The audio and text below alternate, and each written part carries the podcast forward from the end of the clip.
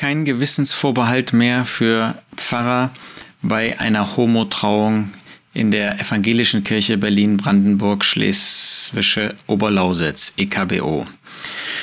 Ja, das ist wirklich irgendwie ernüchternd. Das ist furchtbar, dass es solche Entwicklungen weitergibt. Nun haben wir uns eine Zeit lang auf dieser Seite immer mal wieder mit Entwicklungen in der evangelischen Kirche beschäftigt. Und an sich ist das erstens kein erbauliches Thema und zweitens, äh, was haben wir damit zu tun?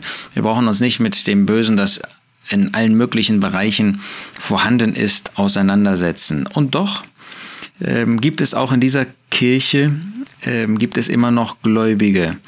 Und dürfen wir nicht vergessen, dass was die verantwortliche Seite der Kirche auf der Erde betrifft, auch hier 1. Korinther 12, Vers 26 gilt, und wenn ein Glied leidet, so leiden alle Glieder mit.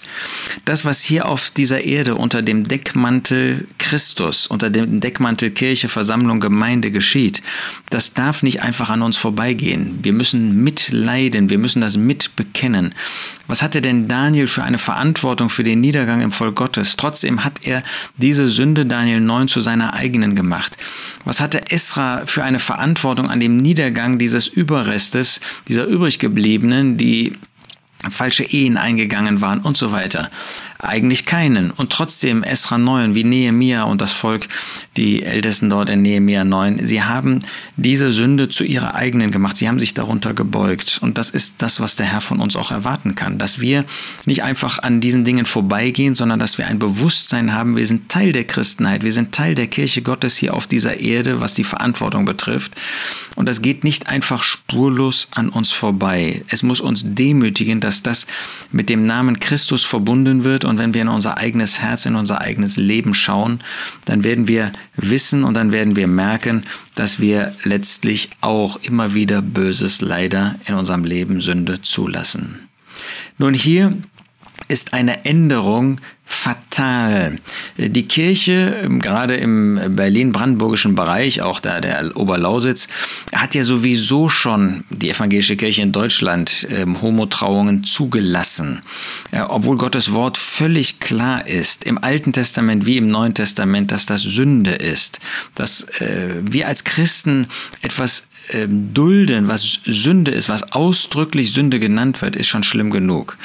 Aber jetzt geht diese Kirche, dieser Bereich der Kirche noch einen Schritt weiter. Bislang war es Pastoren, Pfarrern, die damit ein Problem hatten, weil sie zu Gottes Wort standen, äh, war es immerhin ähm, gegeben worden, war ihnen genehmigt worden, als Gewissensvorbehalt geltend zu machen, dass sie das in ihrem Gewissen vor dem Herrn nicht verantworten können, weil sie ein anderes Verständnis der Schrift haben, das einzig mögliche, richtige Verständnis der Schrift zu dieser Frage. Und deshalb äh, brauchten sie eine solche Trauung nicht vorzunehmen. Und dieser Paragraph 5 wird jetzt gestrichen. Dieser Paragraph, der es den Pfarrern ermöglichte, die eine Trauung oder Segnung von gleichgeschlechtlichen Paaren theologisch eben nicht mit ihrem Gewissen vereinbaren konnten.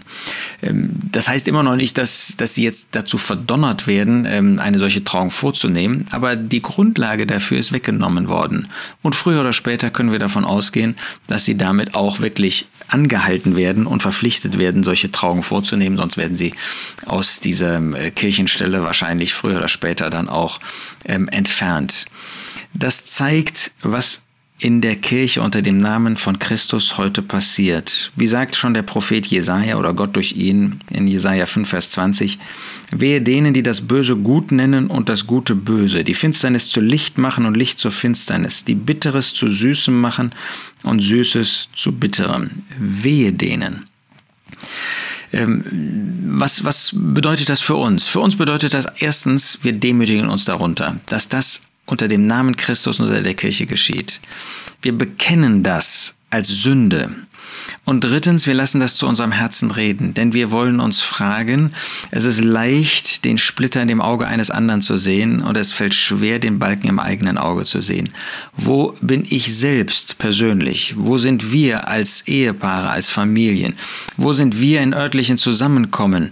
Und darüber hinaus vielleicht auch in Bereichen, wo wir Böses gut und Gutes böse nennen. Lasst uns da nicht ein scharfes Auge im Blick auf andere haben, sondern lasst uns uns selber, unser eigenes Leben prüfen und überprüfen, inwiefern wir dazu beitragen, dass der Herr verunehrt wird. Wenn das irgendwie die Konsequenz aus diesem Thema ist, dann, dann hat der Herr in unserem Leben etwas erreicht. Und natürlich, dass wir an solche denken, die in solchen Kirchenbereichen sind und äh, versuchen, sie zu gewinnen für die Sache des Herrn, dass sie sich nicht eins machen mit diesem Bösen, sondern da kann man nur sagen, dass sie eine solche Kirchengemeinde verlassen. Da gibt es keinen anderen Weg, denn wer jemanden grüßt, der Böses tut, der nimmt teil an seinen Werken, sagt der Apostel Johannes in 2. Johannes. Und so können, können wir solchen nur zurufen, sucht euch ein Zusammenkommen, das auf biblischem Boden steht. Und auch das gibt es noch. Der Jesus hat gesagt, dass wir seinen Tod verkündigen können, bis er kommt. Die Frage ist, wo das geschieht und wer das äh, tut. Ja, das hat niemand, kein einziger hat das gepachtet für sich. Aber diese Möglichkeit besteht, bis der Herr Jesus wiederkommt und wohl denen, die in dieser Hinsicht auch nach seinem Wort leben.